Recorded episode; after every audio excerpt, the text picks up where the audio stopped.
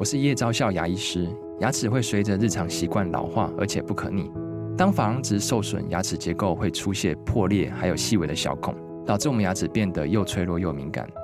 这边我真心推荐贝欧尼修复牙膏，内含 BioHAP 成分，搭配正确的刷牙习惯，经科学实证，可在两周有效让牙齿再矿化，修复受损珐琅质的细微小孔。相关资讯及购买通路，请参考资讯栏连结。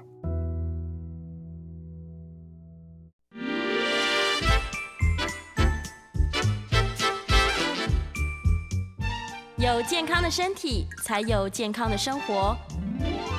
名扬扣专业医师线上听诊，让你与健康零距离。Hello，各位听众朋友，早安！这里是 FM 九八点一九八新闻台。你现在所收听的节目是星期一到星期五早上十一点播出的名医昂寇，我是主持人药理诗诗。我们今天的节目一样在九八新闻台的 YouTube 频道直播，欢迎你可以来到直播现场。同时在聊天室，我们随时可以用文字做线上的互动哦。今天在半点之后呢，一样是开放 call in 的。好了，今年的冬天呢，现在虽然已经几号了，十二月十四号，但是有没有觉得好像日夜温差越来越大？但始终都没有像往年一样，十二月应该是大衣要拿出来啊。但是气象预报说今天中午好像还是二十九度，对不对？日夜温差越来越大，大家常常以前在入冬的时候就要提醒说啊，有慢性病的人啦，或者是这个心血管系统有点障碍、有点状况的人就要特别小心，尤其是那个三更半夜哈，都会听到救护车的声音，哦一哦一。到底发生什么事？之前在节目当中呼吁过很多次，心血管有风险的人，其实在冷天的时候，因为你的身体跟血管都会收缩起来，所以血压就会更高。那如果你在棉被里面很温暖，然后一开棉被很冷，有没有？就是离开床这个温差，它就会造成比较脆弱的血管，在这个热胀冷缩的时候，它失去了调节能力，有可能不小心就塞住或是破掉了，然后就产生紧急的状况。所以这是非常非常要小心的。那这个血管它其实通常坏损啦，我们还是帮大家再梳理一次。血管的损坏通常会从一些比较小的，就是越小支的血管，它越容易塞住或者是坏掉嘛。但是比较大的、主要的这些血管，尤其我们很担心的是在心脏上面的这几条这个冠状动脉。它们其实也是由粗到细哦，所以你不要想说冠状动脉一定是大血管，它是在某些地方比较粗，在末端的时候一样是很细的。所以冠状动脉也有分细窄、细窄的部分跟比较宽广的部分。那万一刚好你坏掉的血管就是在你的冠状动脉上，这个供应心脏养养分跟血液的这个血管上面出事了，那你就完蛋，因为这个心脏是一秒钟都不能够没有养分跟血液的。所以呢，就会产生严重的，我们很担心心肌梗塞，顺便甚至是猝死的状况。于是，像最近虽然冬天不冷，但是日夜温差这么大，所以出门的时候呢，假如你确定说我我没办法，例如我中午出门立刻回家，那没关系，你就穿着短袖吧。但如果你今天早上出门之后呢，是一整天之后才会回到家，请你务必务必哦，洋葱式穿搭来保护我们的身体。哦，年纪越大，或是有一些慢性疾病的患者，大家更要小心，让我们身体保持在一个恒温的状况，就会稍微安心一点。那怎么样来预防心肌梗塞的发生呢？而且近年来真的是越来越有年轻化的趋势哦，所以赶快来欢迎我们现场的专家，星光医院心脏内科的陈冠任陈医师，欢迎。哎，各位听众、观众朋友，大家早！哎，早安，陈医师早。只是你看今天都穿短袖。对啊，今天白天对就又热一点，太热，这几天都冷，就是温差很大了，温差太大了啦，我是觉得很恐怖啦。嗯，对啊，这不但是感冒的风险，甚至还有这个心脏、心血管的风险，嗯，都越来越高了。没错，大家一直在喊说年轻化、年轻化，年轻人好像因为生活压力大，然后饮食作息不正常，对对，抽烟喝酒、熬夜、慢性病，对对对对对对，是不是的确真的？我们有年轻化下降的趋势啊？有啊，其实这几年。呃，很多很，其实在很多节目，很多个医师都有探讨这一点了。其实确实，这大概这十年、十年甚至二十年以来。心肌梗塞的这个发作次发作的年龄是来往下降，嗯，那其实最主要原因其实还是回到我们之前节目常讲，还是危险因子的控制。对，像刚刚诗诗讲的这个三高有没有控制好？那抽烟的人数其实还是蛮多的。那像工作压力大、睡眠不好，其实这些都这些或多或少都会影响到心血管的健康。当你有这些危险因子越多的时候，哦，那其实你的风险就会越高。嗯那像今天的。另外一个重点就是，当你有这些危险因子，同时又合并，假设天色天气的变化，因为其实天气变化尤其是变冷，变冷有两个有两个造成心脏病好发的原因。第一个是天气变冷的时候，血管会收缩，嗯，那可能原本有狭窄的血管本身就已经不太通了，再收缩可能会更严重，就导导致所谓的阻塞。另外一个可能就是天气变冷的时候，其实我们人的自律神经会比较敏感，所以自律神经敏感的话，就是会导致血压上升啊、斑块破裂等等一些问题。嗯，所以不只是心肌梗塞啦，像主动脉剥离这些，也都是在冬天几率会比较高一点。是哦，所以。所以其实，呃，所以如何去预防？其实回归根本来讲，第一个当然还是自己的危险因子要管控，譬如说我们刚刚讲的三高要控制啊，烟要戒，然后尽量不要熬夜，然后不要压力太大等等。那第二个就是当真的碰到这种天气变化，你自己不是你自己的问题，是天是外在的问题的时候，可能我们就要去做好一些，比如说保暖，好，就是天天气冷不要。呃，温度呃改变太大的时候，还是穿一样的衣服出去等等哈，做做戴毛帽啦，戴手套啦等等，做好保暖的的这个状况，让温度温自己的温差不要差距太大，是，也许就可以减少它发生的机会。嗯，对，其实它的那个来源是温差大。假如今天例如它一直都生活在很寒冷的地方，高山上，其实也不一定说它的风险就也也未必啦，对，也未必，对，是是是。所以反正像现在这样，十二月中午二十几度，晚上十几度，哎，这是要提提高警觉。对对对，没错没错。提高警觉的时候，这个我们之前是不是有提过，说男性跟女性的这个心血管风险其实不太一样？更年期之后女性跟更年期之前，那个心血管的风险是不同的。对。呃，女生其实因为你如果是还有呃这个我们讲雌性荷尔蒙保护，还有月经的时候，嗯，其实心血管风险相对是低的啦。哦，所以其实呃我们在讲到心血管的性别的时候，其实女生如果是还没有停经的话，原则上我们认为心血管风险是低的。嗯，哦，所以这个是是。要特别提的哈，那所以我们很少看到三四十岁的女性真的有心血管栓塞，除非是真的你三高很严重。我刚讲那些危险真的是太超过了，那还是有会发生的可能。对。但是如果反过来说，如果是停经之后，那就没有这个保护力了。停经之后的女生，其实她的心血管风险就会上升，甚至还有一些研究认为，心血管就是停经之后女生的风险还比男生高一点。等于是原本是很低的，但是。过了经期之后，哎，过了那个停经的阶段之后，哎，反而超过男生这样。是是是。哦，所以还是还是要小心。嗯，对对对。会不会有可能是他的生活形态？以前因为有荷尔蒙的保护，所以他就没有特别在注意，就是要健康饮食啊之类的。对啊，所以就是也是回到这个一开始讲，其实还是最最根本东西，还是要把自己的三高啦、抽烟这些危险因子抓住。对对对，不管什么年龄层，对对对对，都是一样的啦。对，老实说是一样的。然后很多人就会说，那症状呢？其实三高也没症状。嗯，心肌梗塞在它发生之前，好像也不会有什么大症状，对不对？对啊，其实心肌梗塞很多，呃，应该说有有部分人是会有一些征兆，所谓征兆就是说他可能已经血管开始有问题了。嗯，那所谓征兆就是，譬如说，哎，活动会比较容易喘，哦，譬如说，对对，譬如说，哎，平常走路没什么事，哎，就最近三个月好像一走一小段路就很喘，喘起来，爬个楼梯就喘到受不了，会闷等等，哦，或者是胸口闷、胸口痛。哦，这个都是比较偏向可能有症状，这个时候你就要注意了。那但是确实也有一大部分的心肌梗塞是没有症状的哦，所以呃应该说没有预兆的，没有预兆，就是他发作的当下人就是大痛，然后就倒下去的，是这种也很多。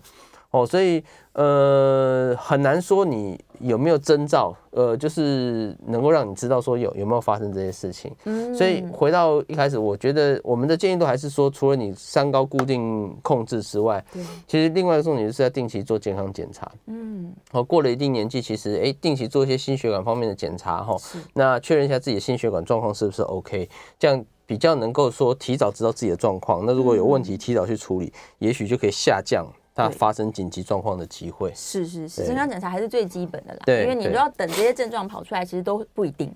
对呀，对呀，而且有时候跑出状况的代表他已经开始在受伤了，有时候也稍微晚了一点。哦，已经相当严重了。对，就像制作人说嘛，他说有的人其实是用胃痛跟肩膀酸痛来表现的。对对，也有可能是这样。对，这个叫做非典型的表征呐。一般来讲，心脏痛就像我刚跟各位说，就是喘啊、闷啊，主要像是胸口的症状。对。哦，但是有时候我们会有一些所谓的转移痛。哦，或者像讲，或者有一种说法叫做非典型征兆。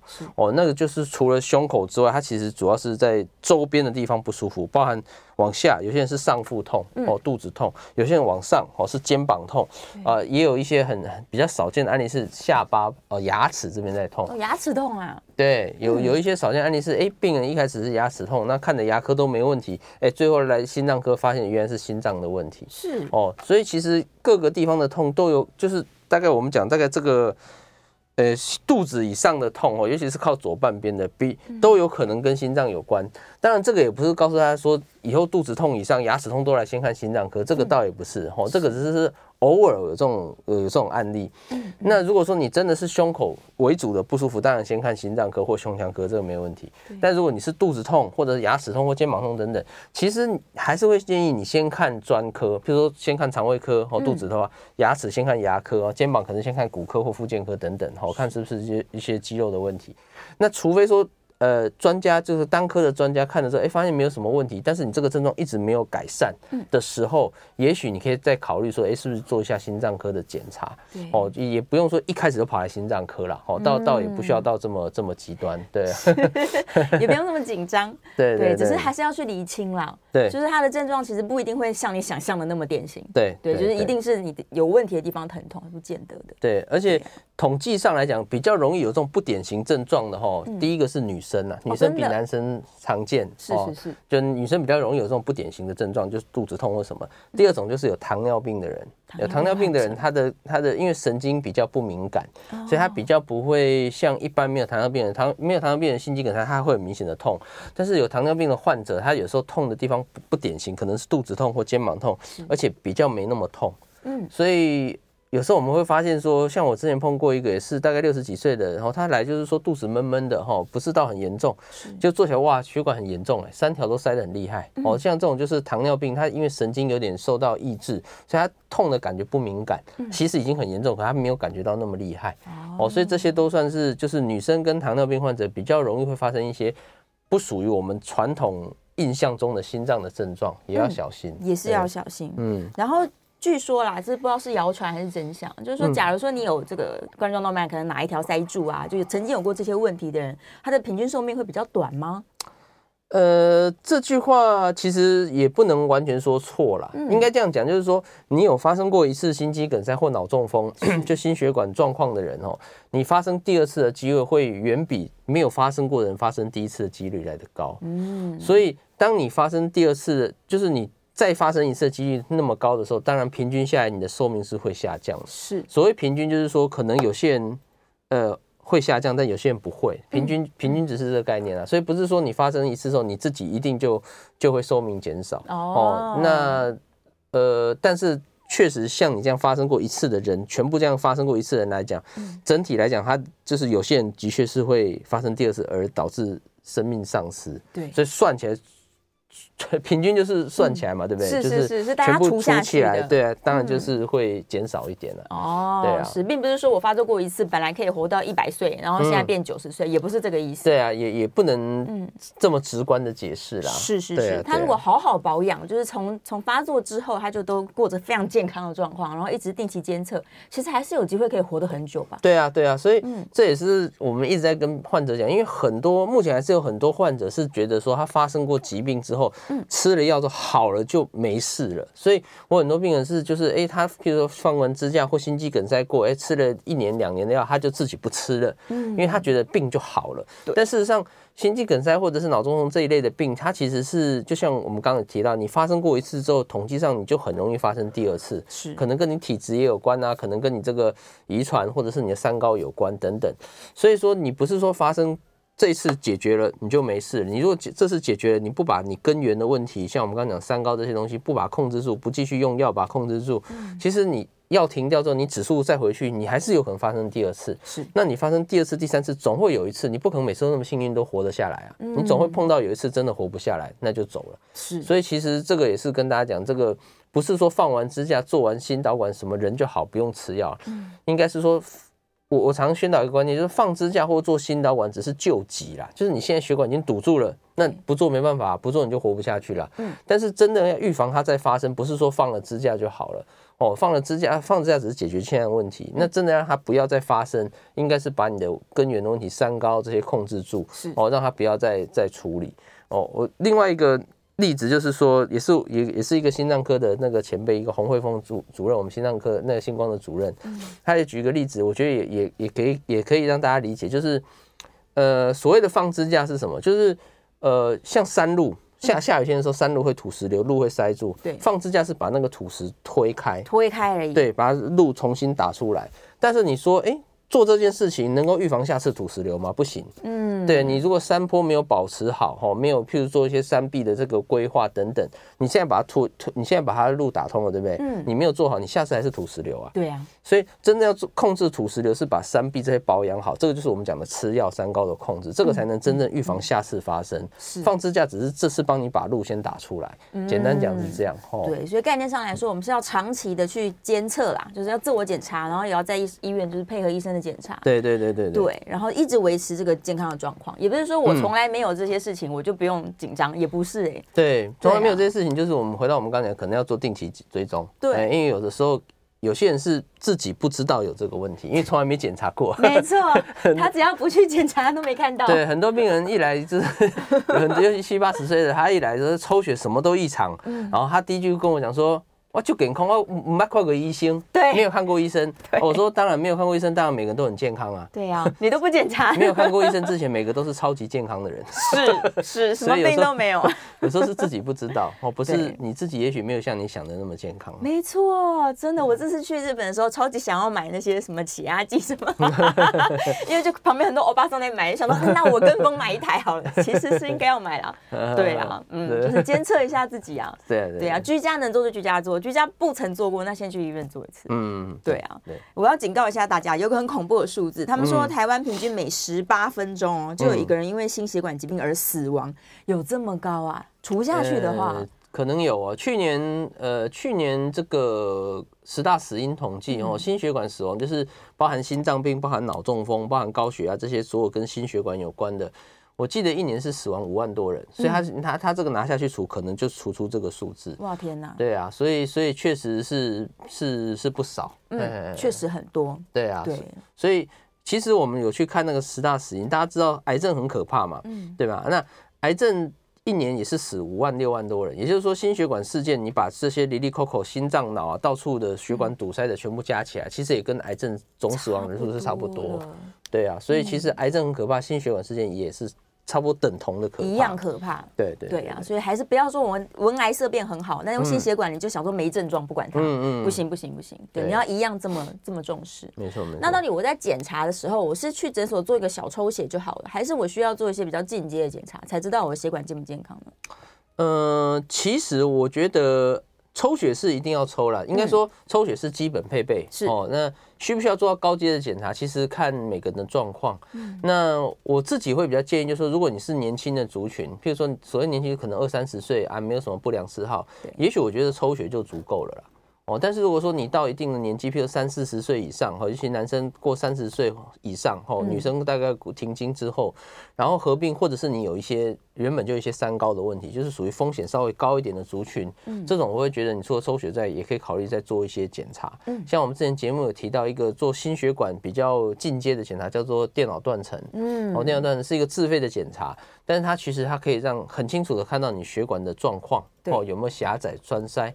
那其实你说两三年做一次追踪，我觉得是蛮值得的啦，嗯、就是比较能确定说你现在血管有没有钙化，有没有堵塞，是。那提早知道有没有状况，对啊，直接去看它啦。对，就是依你的情况而定哈。如果是相对年轻的，我觉得可能还不需要做到这么高级的检查。哦，但是一定年纪之后，而且有点风险之后，有一些三高轻微的抽烟等等这些问题的情况下，我觉得你还是定期做做一下会比较好，待两三年追踪一次，两三年一次就好了。对，那通常我们会看他的报告了。如果说你第一次做做出来结果，哎，已经蛮严重的，通常。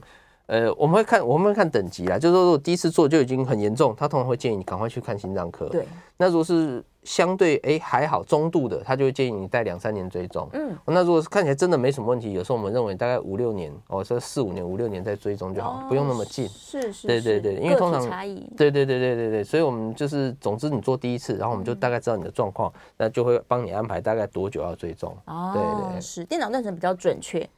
对，就是看血管的状况。是。那当然还有一种叫做超音波啦，因为其实我常跟很多患者讲，心脏其实是小小一个，可是它是。东西蛮复杂的，然后我们节目也讲了很多次，什么心律不整也有哈，心血管栓塞、瓣膜，对对对对。那电脑断层它比较局限在说看血管的状况，血管。对，那如果说你是要看有没有瓣膜的问题，有没有心脏衰竭这一类，就是要靠超音波，超音波会比较准。结构的。对，所以其实就是如果要做的话，其实是整套做了，就是超音波、电脑断层，或者或者跟抽血，在这几项还有心电图，哦，这几个算是一个主套。哦，那我觉得这样是会比较完整。嗯，是。最近我也被问到一个问题，就是因为很多医院都有在推一些穿戴装置了，但是我们居家也有，就是什么什么 Watch 这种嘛。嗯嗯嗯。他说：“那我有必要说我一定要进阶的穿戴装置，还是我一般市面上买到的就够了呢？”其实这也是看病人的那个危险因子啦，就是说，如果你是一般的民众，你没有什么这个平常不会胸闷心悸，没有什么症状，其实一般的我觉得就很足够了，就够了。对啊，但是在一些就是比较高风险族群，就是譬如我们以心心律不整举例，有些人就是会常常会觉得心脏乱跳，或者是心心脏这个不舒服。但是常常到医院来又好了哦，因为心律不整有时候是偶发性的，像这种族群，我就会建议他可能还是要做一些穿戴装置的配备，如果可以啦，因为说毕竟这个这个还是自己要买的设备嘛，所以我们也不会强迫。但是确实现在有很多设备，它的呃它的那个它可以做出一些心电图或者是一些这个。算是血压、血压的测量等等，那这些东西其实经过我们医生评估，其实它的准确度不低啦。就是说，当然不能跟医院的那种医疗级的那种心电图做比较，但其实它的准确度也可以达到八九成。所以在一些比较就是偶发性心律不整，你不是常常发作，但是每次一发作赶来医院，也许半小时就已经又好了，那种永远抓不到问题点的时候，我会跟这些患者讲说，哎，也许你佩戴一个什么 watch 之类的哦，那。你有发作的时候，当下马上记录，然后再把那个记录的图表哈输出成 PDF，然后来医院给我看。我有因为这样子抓到几个确实是真的心律不整，他每有有一个先生就四十几岁，他每次来医院检查都正常。对。然后我就说，那你回去抓抓看，因为他真的常常说不舒服。嗯。哎，就后来真的抓到他有心律不整，就是心房颤动。对啊，那后来做一些处理之后，哎，现在就好了。哦。所以这个其实是蛮有帮忙的啦。是。哦，蛮有帮忙的。就是自己假如这个经济许可的话啦。嗯，对对对对。确实是还是可以考虑。是有它的用。用处对对，对啊，好，我其实这次在医疗科技展上也看到很多很多设备，其实都是跟心血管检查相关的，嗯、非常有意思。我们等下这个准备要进广告啦，广告回来之后呢，是可以开放 call in 的呀。我们在线上还有一些问题都哎，看到陆陆续续有一些问题。好，等下开放 call in 的电话是零二八三六九三三九八零二八三六九三三九八。如果你也有一些心脏这个如何保健啊，尤其现在入冬了，家里面很多长辈哈，要特别提醒他们，这个时候就是来提高警觉的时候了。嗯，好，欢迎大家可以 call in 进来，在线上也欢迎用文字做提问。广告之后我们马上回来。回到 FM 九八点一九八新闻台，你现在所收听的节目是《名医央叩》，我是主持人药李诗诗。我们再次欢迎星光医院心脏内科的陈冠任陈医师，欢迎、嗯、大家好。嗯，问一些这个民间问题，尤其是女性同胞的。嗯、虽然我们有荷尔蒙保护，但是好多人都说，例如什么她平常的血压就很低，嗯，嗯，平常血压就低，有没有需要注意？呃，其实这个是看症状了，因为其实。说真的，年轻女性大部分的血压都不高，对哦，一百出头、九十几的很多，甚至还有八十几的。嗯嗯。所以第一个要看你有没有症状，就是说你会不会低到说常常会头晕，或者是蹲下站起来会有头晕、姿势性低血压。嗯。如果真的有这些症状，可能因为事实上不太建议吃什么升压药，事实上也没有什么升压药，除了打针的之外。嗯。所以这种真的是你血压低但是有症状的，我们都会建议你说，哎，可能可以补充一些电解质啦，哦，水分这些可能会让血压稍微高一点。是。那反过来说，如果说你血压低，可是你没有症状，原则上就代表你可能基本你身体的状况就是这样，就是每个人体质不同，你的血压就是差不多在这个范围。嗯，那如果没有症状，我觉得是没有没有关系，是因为目前的观念来讲，你用血压低但是没有症状，反而是比血压高好，安全一点。对啊，所以没有症状，我觉得暂时不用太担心了。嗯，还有最近也听到另外的案子是说，他平常心跳就比较快，可是他都没有什么症状不舒服。呃，对，这个也蛮常碰到的。这种通常还是要先做一些检查，是不是真的没有什么问题？像有些人甲状腺的问题也会心跳快，对，过度贫血也会心跳快，哦，或者是一些身体的其他的状况，哦，那这如果真的查了一轮，真的没有查到特别的问题，他就是天生心跳快的这种，其实就也是看状况。他如果说心跳快，人不会不舒服，可能在观察。那如果真的太快，或者是他有常常会有心悸的状况，有时候代表他本身的自律神经就是等于讲神经太过敏感。对，那这种时候有时候我们会建议说，固定吃一些自律神经的药，让他的神经系统下降一点，可能心跳就比较平稳，也比较不会喘闷闷。是是是，其实年轻女性就是更年期之前的女性，这这些状况真的太多了。嗯嗯，对。然后大家也觉得，那就检查，可能看个两次医生也没事了。嗯，对。但平常姐妹淘还是会说，怎么办？我血压很低。嗯，对啊对啊，大家都很在意啊，真的啦。不过没症状，先不用太担心了。是是是，就固定做健康检查，基本上就没有大问题了。嗯，好，电话先上林先生 call in 进来，林先生请说。哎，思思好，陈医师两位好。哎，两早。那个，因为最近呢、啊，就是电视上有报道了哈，说某位要参选的这个政治人物呢，然后那就是这个血压突然间飙高，飙到两百多，嗯，但是他的心跳可能只有六十多下，然后报道就写说呢，这种血压飙高的，但是你的心跳却是反反向的变低的，那你可能就要小心，会不会有这个。中风的风险哦，然后借由这个机会，我想请教陈医师，到底我们的血压在上升的时候，他的心跳是要往上走，还是合理的，还是往下走呢？为什么会说心那个血压如果过分的过高，然后心跳如果变低的时候，是有大疾病的风险？这是为什么？想跟您请教，我再讲讲收听，谢谢。谢谢诶、欸，其实说真的哈，血压升高，心跳是要跟着上升还下降，其实不一定诶，嗯，这个很难说哦。有有些情况下是血压上升之后，心跳会跟着上升哦。当当你自律神经太过旺盛的时候，像我们刚讲的状况，除了心跳快，在血压也会上升，会同时同步进行。那有些情况是相反的，就是说血压高的时候，诶、欸，可能心跳会下降哦，跟很多原因有关，就代表说你可能只是单纯的血压上升，譬如说天气冷啊等等，所以。应该说没有没有一定没有没有一定说正常情况下血压上升，心跳一定要一定要下降还是多少哦，哦，这个很难说了，因为各种情况不同。是是是，呃，所以他刚刚提到这种反向的走向，嗯、心跳反而变更慢，血压一直上升，这比较罕见状况。对啊，这个我我是觉得不一定是真的血压上升，心跳变慢就一定是脑中风了。嗯，但是单纯血压突然上升本身就是会增加脑中风，你不用管心跳或。变快或变慢，嗯，哎，单纯血压突然上升，其实就会增加心血管风险了。哦，所以我认为，我个人认为，心跳快慢对现在这个状况，心跳突呃血压突然上升，并没有决定性的影响。嗯，反而是你心跳快，血压也快，也也两个都同时上升，其实中风风险也不低啊。嗯，哎，因为其实心跳太快的话，其实有一些斑块破裂的机会反而会上升。是哦，所以我个人是。不太确定说这个心跳变慢，你说所谓这个反向会增加，我我认为应该不至于啦，就是单纯血压高本身就会增加了。是是是，主要还是血压的风险啦。对啊，应该还是血压的风险。嗯，再来电话线上是黄先生。呃，医生长，呃，主持人长，你好。那个，因为我的血压很正常，高血压很正常，嗯，哦，就是低血压我都是在五十几五十几。都是这样子，嗯嗯。那那一天我到一个教学医院去看那个儿科哈，那个主任是跟我说，他说你血压不高，嗯哦，他是儿科，他并不是哦像这一类，他只是跟我开玩笑。我说我的血压都一直很低，都是五十几五十几，嗯，那高血压都是很正常，几十年都是这样子。那那个主任说，那你盐多吃一点。多吃一点盐巴，嗯，血压可能就会比较高一点，是。不是有这么回事？嗯，会请医师指导一下，谢谢。嗯，是是是，呃，确实血压比较低的话，吃盐分，我们刚刚提到吃一些电解质啊、运动饮料、吃盐巴，这确实血压会高一点，这个没有错啦。呃，但是重点就是说，呃，有没有需要去吃？因为说实话，老人老人家哈，大概过八十岁以上，我们我们的血压有分所谓的高的跟低的嘛，哈，高的叫收缩压，就是大家看到一百多、一百一、一百二、一百三这个数字，那低的叫舒张压，舒张压就可能七八十啊，或者是五六十啊，或者有人九十啊，类似这个范围哈，就低的压。那收缩压就是高的那个压哈，收缩压其实会随着我们年龄上升而慢慢上升。哦，所以为什么老人家血压高比较多？哈，它其实是一个线性关系哈，因为年纪大嘛哈。那但是反过来，舒张压低的那个血压哈，它其实不太一样。舒张压它是会慢慢上升，没有错，但是它大概到我们一般人的四十岁到六十岁的时候，它会到一个顶点。嗯。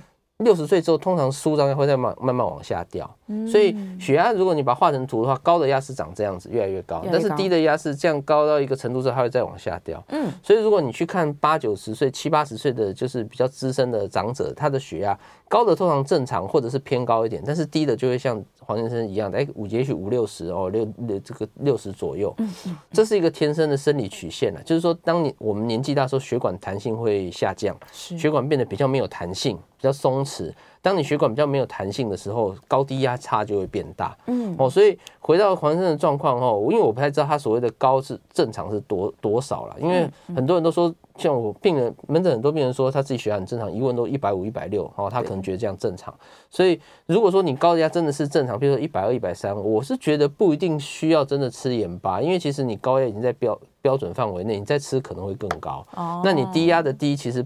应该说是有点像是你年年纪大必然的一个反应，嗯，那你很难让它真的再高到什么程度，哦，所以呃分两个回答，一个就是吃盐巴确实可以稍微增加一下血压，只是第二个回答就是说，那黄先生有没有需要吃？我我不知道，我我目前听起来我觉得好像没有这个必要性了，嗯，哎，好像没有真的低到说一定要吃吃让它提升这样子，嗯，而且高血压的人有时候是反而要限盐的，对不对？对啊，对啊，所以因为他是比较在意他那个低的比较低啦，嗯、但是我的意思说，可能大部分这个年纪人低压都会偏低一点点。那应该是说你高压，如果如果已经呃在零在正常范围内了，那你为了让把低的那个增加而去吃盐巴，你也会把高的带高。是，所以其实我我觉得好像。没有什么实质上的好处了。嗯，没有必要去吃咸的。嗯、对对对。然后刚好这个是关于血管硬化、血管狭窄的问题啊。我们线上有人在问，就是因为现在的健康检查有时候会帮你看一下什么颈动脉有没有狭窄或者老化嘛。那的确是好像随着年龄增加，会看起来比较硬，或者是比较这个阻塞。嗯、对对啊，这是正常现象。我们需要特别提高警觉吗？要看情况了，就是说确实年纪大会增加，但是我们要看它的呃血管里面重点是有没有斑块哦，就是说血管理论它是通的，就是一条管状物啊。但如果说你里面看到有一些哎墙那个管壁上已经有卡一些东西了，那就代表说它其实确实已经开始有所谓的不正常化，啊，这个时候可能就就要开始更严格的控制你的三高的一些指数，嗯，对啊，所以还是要看那个报告怎么写啦。哦，如果只是轻度硬化，没有看到斑块。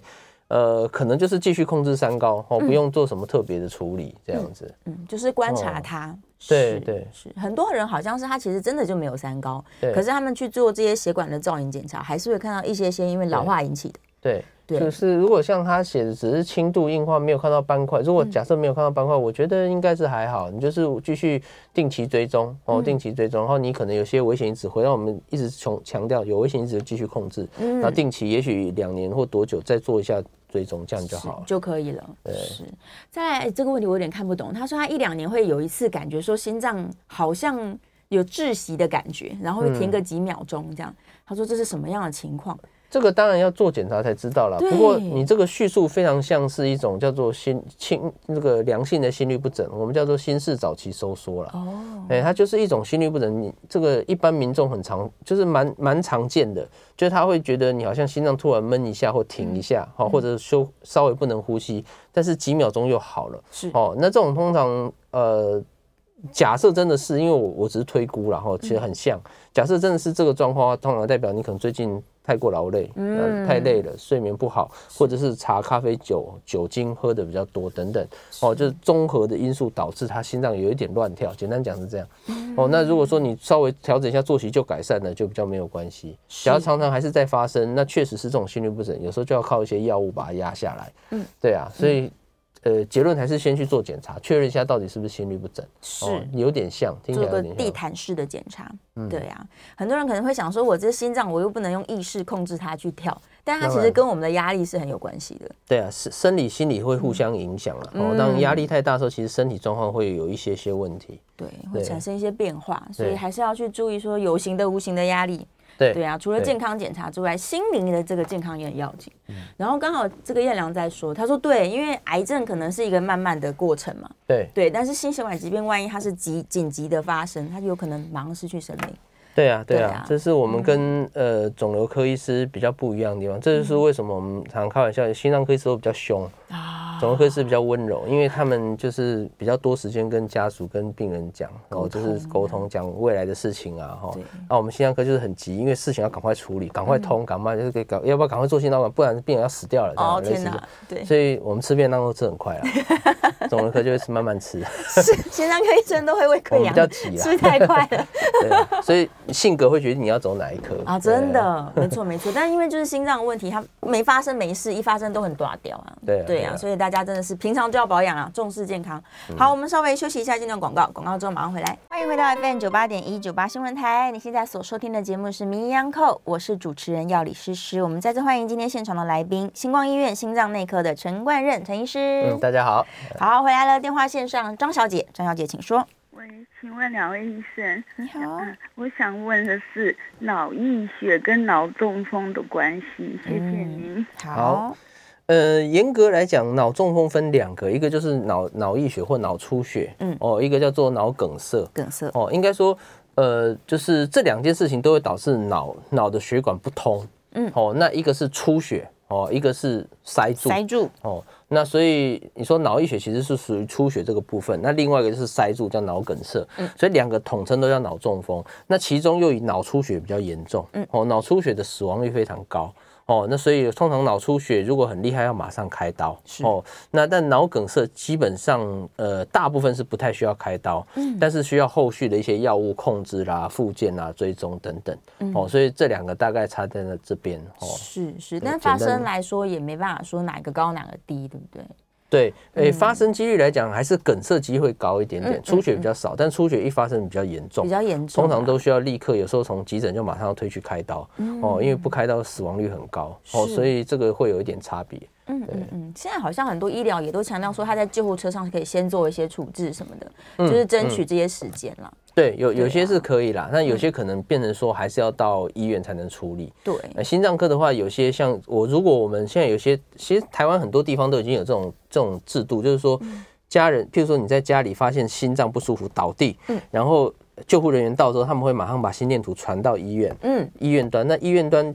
病人虽然还没有到医院，可是医生已经先看到心电图，确定他是心肌梗塞，就可以跟急救的人员讲说，你先给他哪些药。他们车上有备一些所谓的心脏科，像阿司匹林啊、保酸通，就是一些通血路的药。是，这药通常是来到医院才给，但是现在有些。制度可以让我们提早知道之后，让他们就先给了，嗯，这样至少可以提早三十、二十，也说二十分钟，有时候三十分钟，对。对。那统计上来讲，还是会有一些帮忙，嗯嗯，对呀、啊，所以会有一些这个样的配合，是是，而且在医院也可以先准备好，说这病患一到，我们就立刻做什么，对，我们团队就先启动，等他来了，嗯，对啊，所以其实现在台湾医疗真的是还不错了，真的是很厉害啦，对呀，这个大家每年这个刚结束的 party 就是健康 party，应该要去现场看看，其实会更安心啊，嗯，对呀。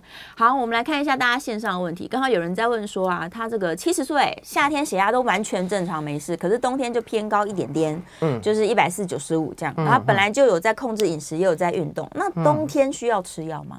嗯，其实说实话哈，如果假设这位先生他是常态性，几乎每天量都在这个数字的话，我可能还是会建议要用药。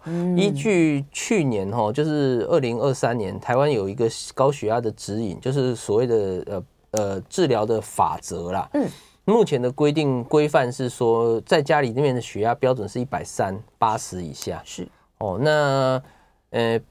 没有管年纪哦，因为很多人还是存留在十年前。十年前有一度哈，确实哎，好像说老人家的血压可以放宽一点。这个在二零一四年那个时候，确实美国有这样的建议，就是说哎，大概老人家一百五或一百四是可以接受。但是后来到大概三四年前，美国开始做实验之后，发现哎，这样好像不太对，一百四、一百五还是会增加心脏病。所以从美国开始，四五年前他就改说，哎，要要一百三。那后来我们台湾在去年也顺着潮流哈，也顺着世界的潮流也改降到一百三。是，所以简单讲，现在最新的观念就是不管。老年纪多大了？你家里血压尽量都不要超过一百三。嗯，你如果说一百三十出头，也许我觉得还可以，一百三十一二这样子还好。是，但是如果像这位先生，他常常都在一百四，哦，低的都在九十几，常如果是常态性，我觉得还是有点太高了。哦，如果是我的话，我可能还是会建议用一些轻微的药，起起码降到一百三以下会比较安全。嗯、是，对。然后他可能冬天的时候用，夏天又正常又不用用了。对，如果其实很多人，我们刚才节目才广告才在提，就是很多人确实冬天血压会高，嗯、所以如果说你真的吃完冬天，你发现夏天你不吃，血压是可以维持在大概我刚讲的一百三以内的范围，几乎是不太会上去。当然是可以考虑诶减药或者是暂时停掉。是，诶这个就是看。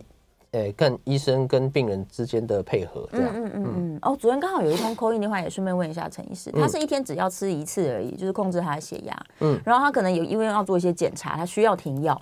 那这个是需要回诊跟医生讨论的吗？还是说我那一天停药，或者是我那一天延后个三四小时吃药，这会不会影响他的药物控制呢？理论上延后三四个小时不太会影响了，因为一天吃一天的血，现在目前的血压药一天一颗的，它的药效其实都超过一天，也就是说你晚一点点吃，其实昨天的药效还没退，嗯，是应该没有差。但是我比较好奇是什么样的手术要停高血压药？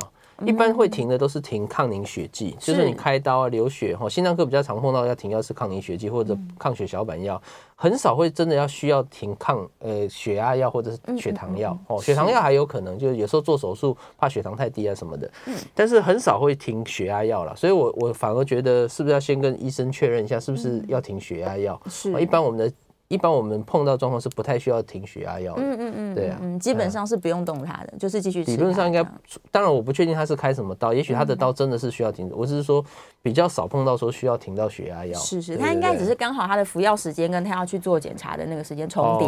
对，他想说那晚一点吃应该没有差，无所谓啦。嗯，对啊，一般来说是这样子。好，我们再来看看大家有没有线上什么问题哦。刚好有人在说他们固定那边气温就是零下二十度，其实如果他一直都很冷，他的血压倒是不一定。会有什么问题？呃，对啊，对啊，因为冷的话，它第一个没有变动，第二个就是长期处于在比较、嗯、呃天气寒冷的状况，其实他们本身的御寒能力就已经比我们就是、嗯啊、对、呃、对啊，所以应该是还好了。对啊，对穿戴啊或者身体的状况，其实适应那个环境。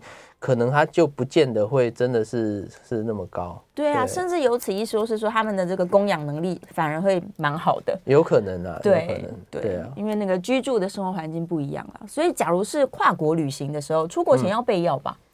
嗯、呃，如果是。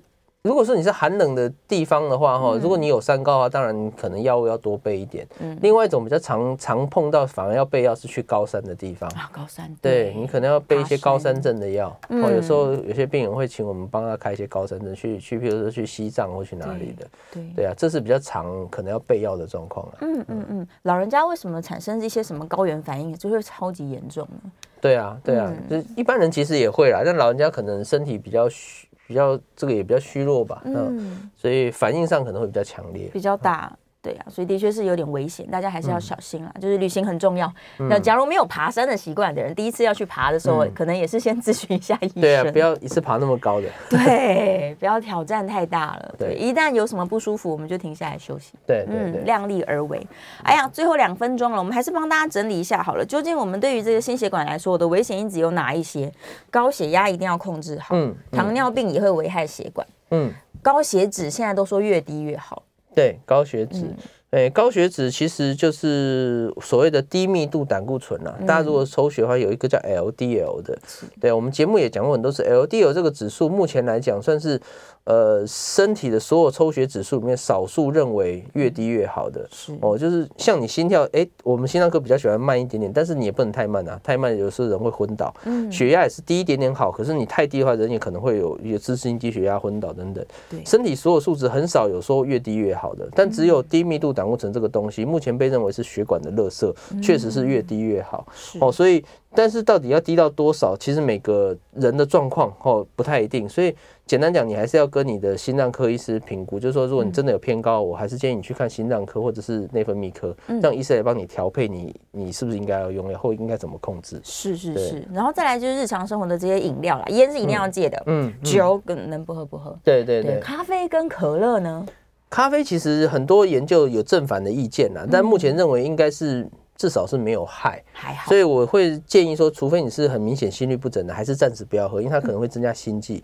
嗯、那如果有其他的问题，譬如说你心血管的状况，是不是不喝？我觉得不一定啊，哦、就是你有习惯，我我还是会觉得你还是可以喝，是因为并没有说一定有坏坏处。嗯，每个人状况还是不同，所以你可以实验一下，说我这半年都戒掉，然后看一下有没有变好。对，体质上还是有差。是是是，每个人还是不同。最重要最重要就是还是要定期检查啦。嗯，对啊，然后有什么状况就不厌其烦多问一下医生。对对对对对。对呀，不会，医生都很温柔。医生虽然有没有耐心，可是也是回答问题。